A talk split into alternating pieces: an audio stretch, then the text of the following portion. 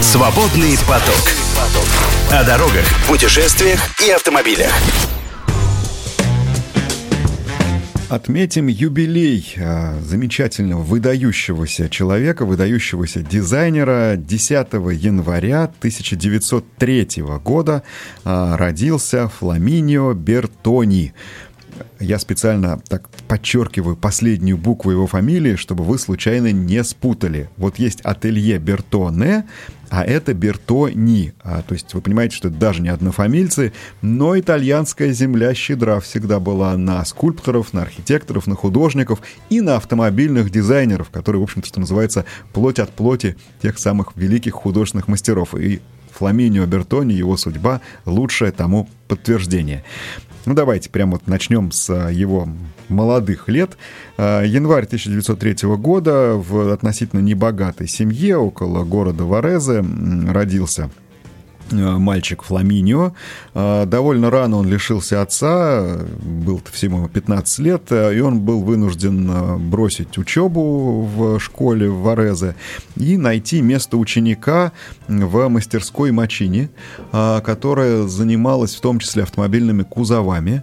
А это, вы должны понимать, это 1918 год, и это тот период, когда ну, получалось так, что а, одни компании выпускали шасси, а другие кузова. И кузова эти можно было менять, как когда-то вечерние платья, да?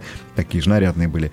Ну и здесь Бертони получает очень хорошие навыки работы с материалом, потому что работает а, он и по плотницкому делу, работает а, жестянщиком, то есть работает с металлом и понимает, как и что не просто устроено в теории, но и, что называется, руками приобретает какие-то определенные и, и необходимые навыки. При этом ему всегда и весьма очень интересна именно художественная составляющая работы, потому что много занимается рисунком, занимается в скульптуре в школе изящных искусств, между прочим. А, ну и, в общем-то, достаточно успешно, видимо, себя показывает как хороший и художник, а, и, и, и рисовальщик, а, потому что, в общем-то, ну, что называется, его замечают, а, и более того, приглашают его некоторым образом на стажировку во Францию. Приехавшие в Италию французские специалисты отмечают молодого специалиста, молодого человека, интересного, явно одаренного, что видно по его эскизам, и приглашают его на стажировку во Францию. Ну и уж тем более он занимается не только автомобилями, не только там черчением, но еще и скульптурой. А, между прочим, всегда хотел заниматься архитектурой, больше того, ему это отчасти удалось, я так немножко забегу вперед. В итоге получил да, э, диплом архитектора, больше того, по его проекту построено некое количество домов а, за океаном. Вот так он себя проявил, э, очень был разносторонний человек, не только в автомобилестроении. Ну, а, а здесь э, что, собственно, интересно? Возвращается из Франции э, после стажировки из Парижа в 25 году, а, возвращается к тому самому Мачине, а, потом основывает собственную студию, видимо, был какой-то конфликт, и он, в общем-то, неплохо показывает свои работы, демонстрирует их на выставках, и, но не забывает при этом и о личной жизни. В 1931 году Фламинио Бертони знакомится с Джованной Боричелло, влюбляется в нее, и тут такая интрига. Мать, представляешь себе, такую классическую итальянскую мать семейства, да, такую, которой нужно бояться. Она была категорически против их знакомства, а, а Бертони, что называется, демонстрирует здесь прям пословицу «нашла коса на камень». Он закрывает студию, хватает, что называется, Джованну под мышку и уезжает вновь в Париж. Там они женятся, и там же он а, поступает на работу в компанию Ситроена. И вот тут вот, собственно, наступ, наступает... Его звездный час. Ты знаешь... Начинается его звездный час. Причем в данном случае под местоимением его мы с тобой смело можем назвать не только э, самого Бертони, но и звездный час Ситроена. А почему? Начало 30-х годов. Citroёn выпускает хорошие, славные, известные всему миру автомобили. Уже вовсю там его реклама над Эйфелевой башней, все вот это крутится. Но они достаточно рядовые по облику. И еще Citroёn не приобрел вот тот вот флер и тот э, имидж автомобилей, знаешь, таких, скажем, на ступеньку выше по сравнению со всеми остальными вот ему это нужно очень было. Андрей Ситроен тогда еще живой это чувствовал. Э, тем более, что на тот момент активно велось проектирование модели, которая в самом деле могла и, кстати сказать, перевернула автомобильный мир. Это первый массовый переднеприводный автомобиль Citroёn Traction Avant. Traction Avant это и есть, собственно, перевод э, передний привод, но который хотелось сделать выдающимся не только технически, но и внешне по дизайну. И вот э, тут очень удачно, что называется, подворачивается э, Фламинио Бертони, которому Citroёn доверяет проектирование кузова. Молодому совсем человеку. В общем-то, не самой большой величине на, на тот момент в автомобильной отрасли. А, и да, 30 лет ему, и есть легенда, да. есть легенда, что он э, без предварительных практически эскизов за одну ночь э, в пластилине сделал э, макет этой модели помогло его образование скульптора, в том числе, с одной стороны, а с другой, ты знаешь, не то, что совсем без эскизов, без одобренных эскизов, потому что в очередной раз они не устроили руководство компании, и буквально вот уже, ну, а дедлайн уже не то, что завтра, он вчера. Ну да. И действительно, Бертони э, лепит буквально из э, пластилина некий макет, который просто приводит в восхищение э, руководство компании Citroën. Мы сейчас, если смотрим на эту машину, да, что, собственно, такого особенного-то? Ну, вроде как крылья там такие же отдельно от кузова, капот этот длинный узкий. Друзья мои, нужно смотреть в масштабе. Это был автомобиль не только с передним приводом, но и с несущим кузовом. Он был необыкновенно низко посажен, приближен к земле, при этом отличался нормальным совершенно дорожным просветом, был очень просторным, потому что внутри можно было не морочиться со всем этим карданным валом, с туннелем под него и со всем прочим, и он был очень-очень красивым, изящным и пропорциональным. То есть, сравнивая с другими машинами, мы вдруг видим такую прям действительно, знаешь, тачку, что называется, которая к тому же выступала в относительно доступном классе. Не самом, но тем не менее относительно доступном. Больше того, Citroën, ну, на тот момент были проблемы с преступностью не только в Америке. Но Citroën стал любимой машиной не только, ну, знаешь, полицейские воры, те самые. То есть и полиция Франции, и э, криминальный элемент очень полюбили эту машину за ее нет, не за выдающийся дизайн, за это ее полюбили обычные люди, а за невероятно э, удачные ходовые свойства, потому что вот этот вот приближенный к земле кузов, он позволял машине стать настолько устойчивой, она была еще и весьма динамичной, там был неплохой мотор под 90 сил, то есть все это очень неплохо ехало. И, в общем, Траксион Аван совершенно потряс автомобильный мир, и вот действительно тот самый случай, когда можно сказать, э, что Фламинио Бертони, ну, не проснулся знаменитым, но очень быстро вышел прям буквально, ну, взошел на Олимп автомобильной моды, автомобильного дизайна. При этом, между прочим, он не потерял, э, даром что работал во Франции, связей с Италией. Жил долгое время на две страны, мотался туда-сюда. И, между прочим, однажды это чуть не закончилось плохо, потому что ездил он на мотоцикле. Попал в мотоциклетную аварию по дороге. Э, достаточно серьезно пострадал. И у него в результате лечения, да, и этой аварии, и долгого пребывания в больнице навсегда стала одна нога короче, чем другая. Я сейчас не буду путаться, говорить левое или правое, я просто, тоже просто не, не вспомню. Но действительно хромал до конца жизни, но вот, э, тем не менее, такой эпизод из э, его биографии вычеркнуть невозможно. Как и другой эпизод, э, который относится к сороковому году, когда, уже работая над другой машиной Citroёn, которая еще больше его прославила, Фламинио Бертони угодил в тюрьму. В тюрьму французскую. А почему? Вспомните, сороковой год, уже вовсю, да, гитлеризм и фашизм идет по Европе, а Фламинио Бертони выходит из Италии. Он гражданин Италии, он гражданин был гражданином Италии, Италии поэтому, всю свою жизнь. Поэтому, что называется, возникли вопросы, а, и его на какое-то время отправили во французскую каталажку, но, к счастью, как достаточно фран... быстро Как отпустили. итальянского шпиона. Как, да, совершенно, как итальянского шпиона, но оправдался, вступились наверняка за него, он вернулся к работе. Ну, там, на самом деле, немножко не так. Э, немцы перешли, оккупировали Францию, его... Ну, я говорю, нашлось кому вступиться. Его да, освободили, собственно, он не был судим, не был никогда, Нет, не был, он да. был просто арестован по подозрению, но поскольку подозрения сняты были, он был отпущен на свободу. И э... продолжал работать над э, следующей своей действительно звездой, э, звездой очень странного вида. Э, знаешь, среди звезд бывают такие интересные названия. Вот, например, ты знаешь, как наше Солнце официально классифицируется в астрономии? Желтый карлик. Ну, не самое да. лестное название. Да, вот да. примерно над таким карликом работал в тот момент Фламинио Бертони, и ему этому карлику было суждено взойти как солнце. Дело в том, что эта машина, которую мы теперь с вами знаем как Citroën Доши Ви его еще иногда называют, вот этот вот гадкий утенок, а, которому прилепили это прозвище, тоже не просто так в тот момент на эмблеме Citroën, кроме шевронов были еще крылышки, там был такой лебедь, ну и как бы лебедь вдруг рождает вот это вот. Но те, кто видел эту машину, вы со мной наверняка согласитесь, те, кто не видел, посмотрите, откройте картинки, но удивительнейшим образом вот этот гадкий утенок а, а, тоже очень непросто делался, но вот он демонстрация того, что дизайнеру зачастую бывает намного сложнее сделать максимально простую и дешевую машину, чем дорогую. Куда больше ограничений, куда больше вот поставлено барьеров.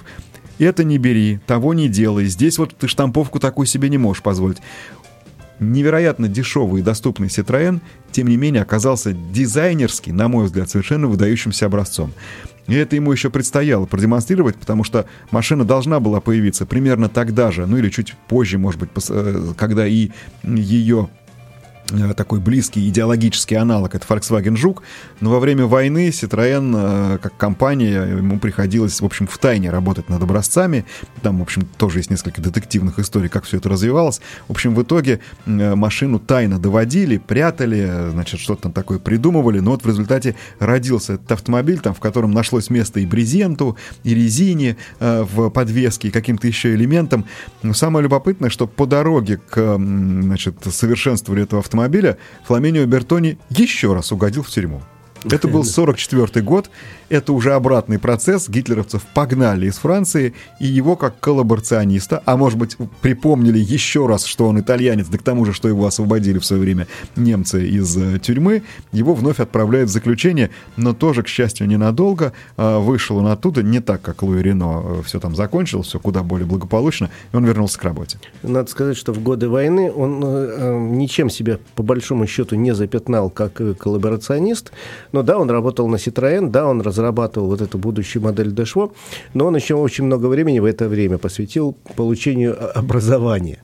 Именно тот, тот самый войны диплом архитектора, он да. получил диплом архитектора, ну и решал свои личные проблемы. Во время войны он женился второй раз. Да, между прочим, на... несмотря вот на ту историю с Джованной, нет, а, влюбчивый, да, настоящий итальянец, как мы да. себе представляем. На, да. Бали... э, на балерине из театра да, Ласкала. Да. Вообще у него было два брака, два сына. Да, совершенно верно. Но вот а, второй брак уже стал его последним до конца жизни. Он а, действительно жил вот а, семьей совершенно. Ну а после войны, собственно, в 1948 году примерно в то же время, когда в Германии показали э, и начали производство автомобиля «Жук». Ну, возобновили, возобновили так скажем, да. Во Франции показали автомобиль «Дешво», Э, он вызвал очень неоднозначную реакцию публики. Он действительно достаточно э, похож на гадкого утенка. Но, несмотря на это, он стал жутко популярен. До 91 -го года производили, вот, конечно. Производили автомобиль 40 лет. Он разошелся там чудовищным тиражом свыше 5 миллионов экземпляров. Да, несколько миллионов экземпляров. А, и у, у него была очень интересная нацеленность, которую как раз Бертоне удалось очень четко отразить в облике. Ведь это был автомобиль, с помощью которого хотели окончательно крестьян отвадить от э, гужевой тяги и посадить на автомобили. И вот эта вот история, что нужно было по вспаханному полю провести корзину яиц и не разбить, она абсолютно правдива. Более того, она правдива в той части, что Citroёn Дешво это удалось. И вот во всем его облике сквозил вот этот вот подход, с одной стороны, такой практичный абсолютно, э, потом, с другой стороны, скуповатый, а с третьей, что он должен быть абсолютно все же при этом конкурентом э, и опережать по своим качествам ту самую лошадку крестьянскую. И все это вот в том числе во внешности было отражено. Там масса интересных решений, уж не знаю, сколько и какие из них непосредственно Бертони придумывал там с точки зрения, допустим, дверного замка э, или такой интересной крышки багажника или того самого брезента которым были обтянуты сиденья. Ну, представляешь себе сиденье, да, примерно как раскладушка вот советская. Оно примерно так было устроено. То есть простейшая там трубчатая рама и просто ткань натянута между вот этими трубками и получалась спинка сиденья.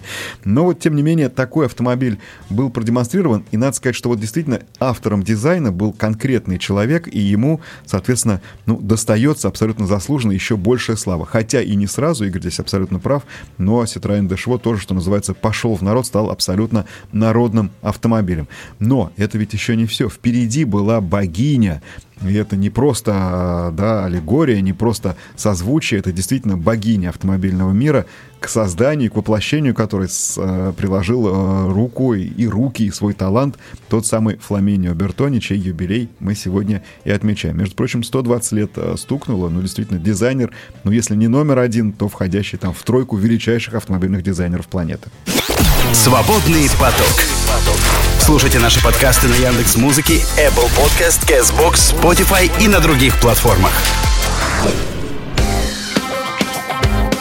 Отмечаем 120-летний юбилей Фламинио Бертони, великого дизайнера, великого итальянца, который прославил свое имя и имя компании Citroën своими, наверное, тремя самыми главными проектами. Вы до сих пор, если Citroën говоришь, какие у них самые не, необыкновенные автомобили? Вот, наверное, эти три, которые Бертони и нарисовал, и называют. Это Траксион Аван, о котором мы уже поговорили, это Дешво, ну и теперь мы подходим к следующей, наверное, вершине а, его творчества.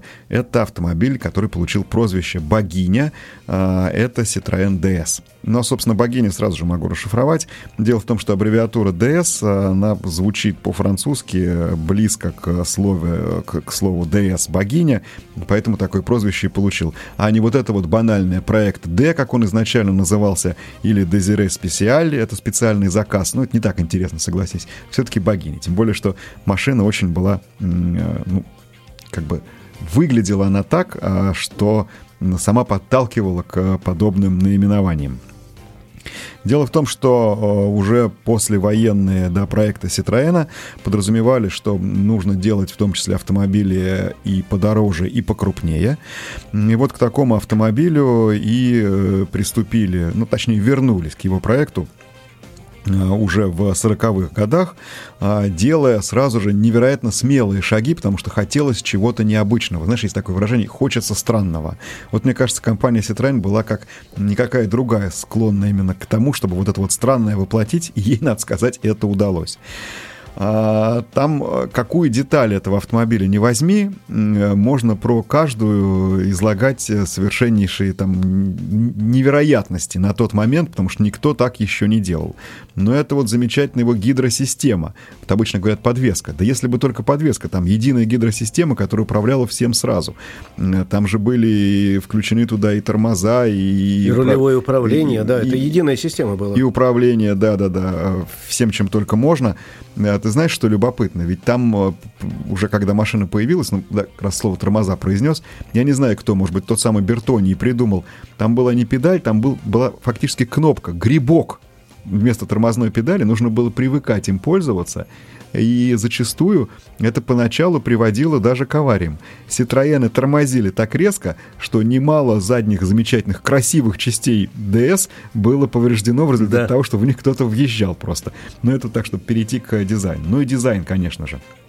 А, автомобиль сразу проектировался большим, класса D, собственно говоря, что и отражено в его аббревиатуре, в его названии.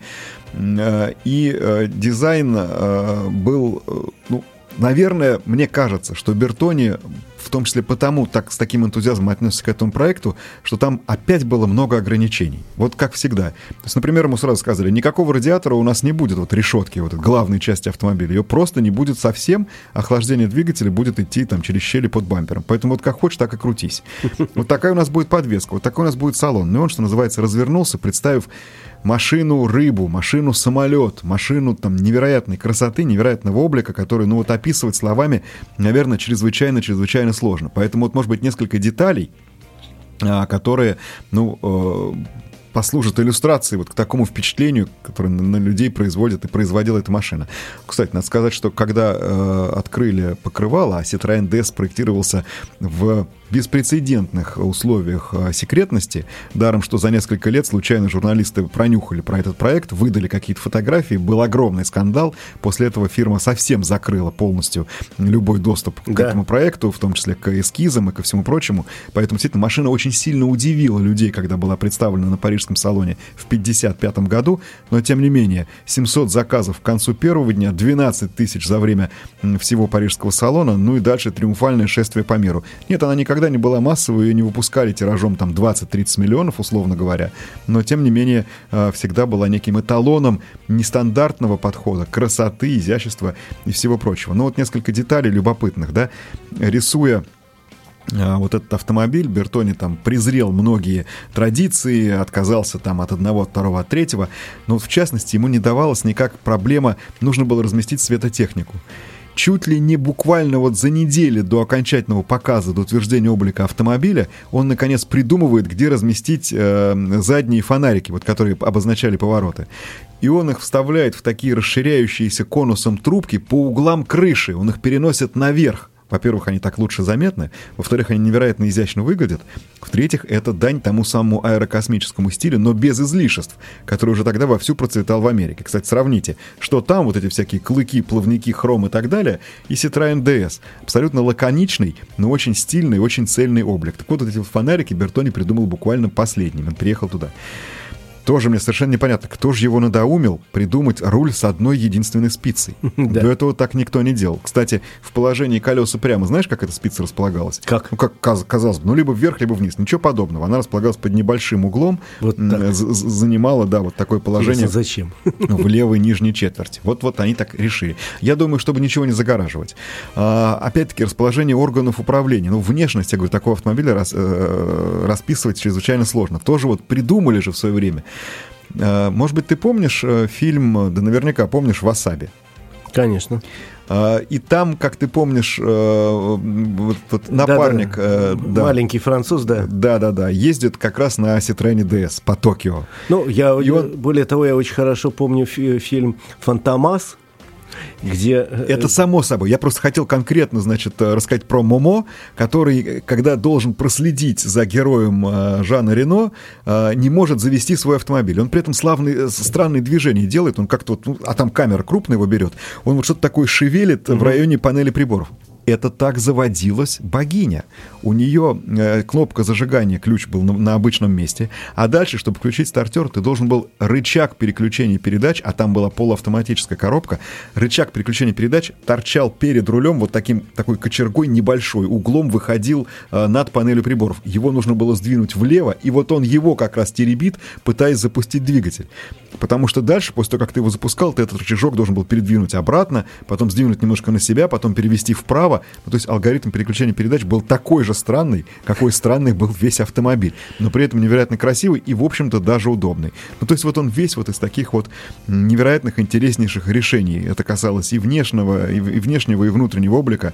Машина, которая, в общем-то, сделала, что называется, другим автомобильный мир. Ну и, в общем-то, известно, что в итоге э, на нее пересел окончательно генерал де Голь. Ну, известная история, про которую мы тоже как-то рассказывали, да. что Ситрен э, именно как... Ушел от погони. Да, да, да, спа- спас его. Ну, а что касается Фламинио Бертони, еще очень интересная модель, очень интересную модель за ним числят, это Citroen AMI 6. Там очень интересное заднее стекло. Это он придумал, знаешь, когда-то с таким росчерком, как Зорро, да. заднее стекло с обратным наклоном. И мы не знаем, что бы он сделал еще, если бы не трагическая его его кончина, трагическая в смысле очень ранняя, в всего-то в 60 с небольшим лет. Он ушел из э, жизни достаточно быстро и внезапно э, в результате приступа, насколько я помню, сердечного э, в 60, вот напомню, четвертом году, да, в 64 году то есть прожил 61 год. Но тем не менее, понимаешь, ему можно было сделать одну машину из тех трех, которыми он навсегда а прославил себя. Да, он сделал три. Фламинио Бертони, 120 лет, человек, который изменил автомобильный мир, который родился 10 января 1903 года. Свободный поток. Слушайте наши подкасты на Яндекс Музыке, Apple Podcast, Castbox, Spotify и на других платформах.